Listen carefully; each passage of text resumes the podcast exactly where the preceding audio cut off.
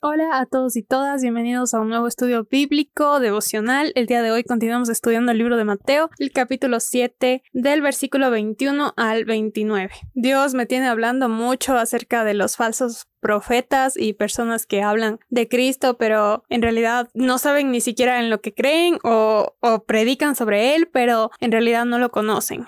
Hoy vamos a hablar un poco más sobre nuestra relación con Dios y analizar más si es que nosotros estamos cayendo en esto. Y en estos versículos yo pude notar cómo ser cristiano no es para nada superficial y muchos pueden estarlo tomando de esta forma. Así que vamos a orar. Gracias Padre por este nuevo día, Señor. Gracias porque estamos aquí reunidos, Señor, buscándote, Padre. Te pido que tu espíritu esté aquí, Señor, y que nos dé el entendimiento, que no sea yo hablando, Señor, que seas tú, Señor. Te lo pido. En el nombre tuyo oro. Amén. Comenzamos leyendo del versículo 21 al 23 que dicen, No todo el que me dice Señor, Señor, entrará en el reino de los cielos, sino el que hace la voluntad de mi Padre, que está en los cielos. Muchos me dirán en aquel día, Señor, Señor, no profetizamos en tu nombre y en tu nombre echamos fuera demonios y en tu nombre hicimos muchos milagros y entonces les declararé, nunca os conocí, apartaos de mí, hacedores de maldad. Actualmente estamos rodeados de personas y de movimientos que nos dicen que cualquiera nos puede llevar al cielo, lo que se puede llamar como ecumenismo, pero nosotros conocemos que solo hay un camino y es Cristo, pero hay muchas personas que pueden estar diciendo que conocen a Cristo y que sí, que Señor, Señor Jesús, pero en realidad, en realidad no lo conocen. En estos versículos encontramos que estas personas hablaban de salvación en su nombre, hacían milagros, pero en realidad no lo conocían. Si no conoces a Cristo, puedes hablar de Él y sin embargo estar completamente alejado de Él, porque en realidad no estás escuchando su palabra y no tienes una relación personal con Él. Meditando en estos versículos pensaba en las veces que he escuchado a las personas decir, sí soy creyente, pero no leo la Biblia, sí soy creyente, pero estoy bien como estoy viviendo, sí creo en Jesús, pero en realidad no me interesa, estoy bien como estoy. E incluso puede que haya muchas personas que no digan esto con sus palabras, pero se nota que viven de una forma que en realidad no va acorde a lo que dicen creer, o ni siquiera se interesan en conocerlo. Y me parece triste porque yo también viví así. Yo también viví un tiempo diciendo, sí, soy cristiana, pero en realidad no tenía una relación directa con él. Solo sabía lo que había escuchado de él, pero en realidad nunca me había movido a abrir una Biblia y analizar y escuchar directamente su voz. Cuando vi estos versículos que hacían milagros, que profecitaban que profetizaban y hacían cosas maravillosas, no pude evitar pensar en estos falsos profetas. En sus frutos se ve que no tienen en realidad a Cristo. Si te interesa conocer alguno de estos ejemplos, puedes ver este video. Estas personas utilizaron a Cristo para sacar algún provecho, pero en realidad nunca conectaron en serio con Jesús. No solo debemos analizar en los demás si es que están o no están con Cristo, sino que primeramente tenemos que analizarnos a nosotros, a nuestro corazón, para saber si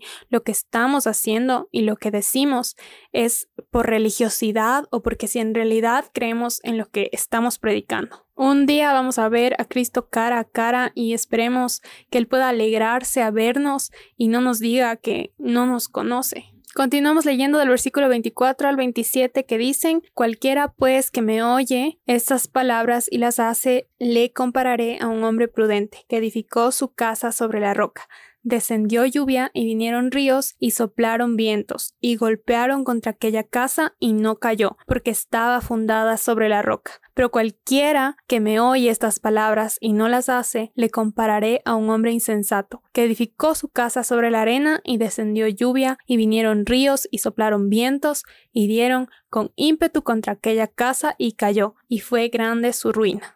Me encanta cuando Dios ilustra sus enseñanzas para que podamos entenderlo. Recuerden que estamos hablando de la voluntad del Señor. Ahora pensemos un poquito más sobre esto. ¿Cómo conocemos la voluntad de Dios?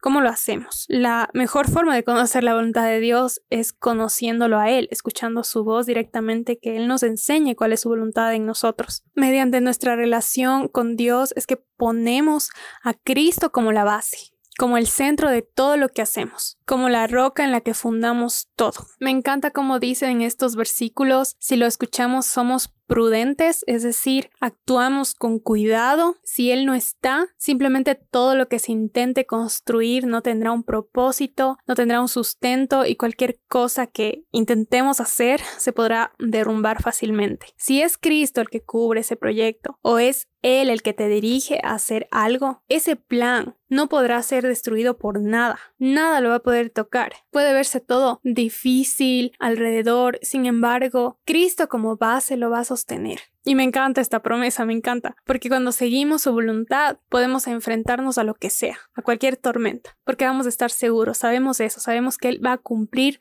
lo que Él dice, va a cumplir lo que Él quiere hacer con nosotros. Apropiémonos de estos versículos porque mientras escuchemos su palabra y lo sigamos, no tenemos por qué vivir con miedo. Pensemos de nuevo en esta ilustración y imaginémonos cómo se ven estas casas. Se ven iguales, la verdad, por fuera se ven iguales, pero la base es diferente. Y nadie nota la diferencia hasta que pasa la tormenta. Ambas personas construyeron sus casas quizás con el mismo esfuerzo, solo que uno de ellos lo hizo a Cristo como la base. Él sostuvo esa casa, él sostuvo ese proyecto porque él fue el centro de lo que se estaba haciendo. Yo terminé estos versículos pensando en que tenemos que asegurarnos de escucharlo para seguir lo que Él quiere que persigamos. Tenemos que conocerle primero para poder realizar esa casa. Porque si es que construimos algo fuera de Él, sin ni siquiera tener ese llamado a hacer ese algo, eso de seguro se va a caer a pedazos. Y aún así, si es que seguimos un llamado que Él nos da y nos olvidamos en el camino de Él, también eso se va a caer. Así que siempre tenemos que pensar en estas dos cosas, en seguir un llamado que viene de parte de Él con su voz hacia nosotros y caminar con Él en todo el proceso, poniéndole a Él de, centro y solo así nos vamos a asegurar que Cristo va a sostener eso y va a hacer lo que Él quiera para nuestra vida con ese proyecto. Nada lo va a poder derrumbar.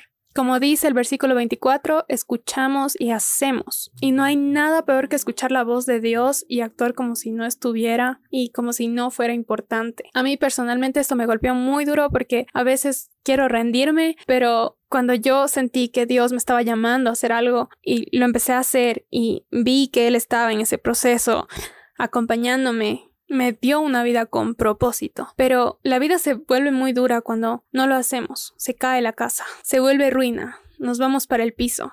No te rindas cuando escuches un llamado. Terminamos estos versículos del 28 al 29 que dicen, y cuando terminó Jesús estas palabras, la gente se admiraba de su doctrina, porque las enseñaba como quien tiene autoridad y no como los escribas. Su palabra tiene autoridad. Tenemos que creer en esto, porque si consideramos que estas palabras no tienen autoridad, no van a tener ningún efecto en nuestra vida. Su palabra no cambia, permanece para siempre, creamos en Él, admiremos su palabra, como dice estos versículos, pero también pongámoslo en práctica. Como lo vimos en todo este estudio, hay que actuar. Así terminamos este estudio, así que cerramos con una oración. Gracias Padre por tu palabra, gracias Dios porque nos mueves a actuar, porque no estamos para solo escuchar, escuchar, escuchar, Señor, sino porque tú nos pones a practicar lo que tú nos enseñas, Señor.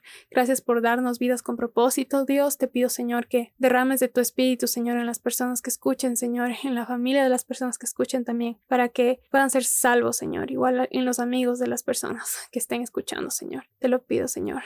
Llévales a actuar para ti, para darte la gloria, Señor, y para que muchas personas más conozcan de ti, Señor, conozcan quién eres. En el nombre tuyo oro, amén.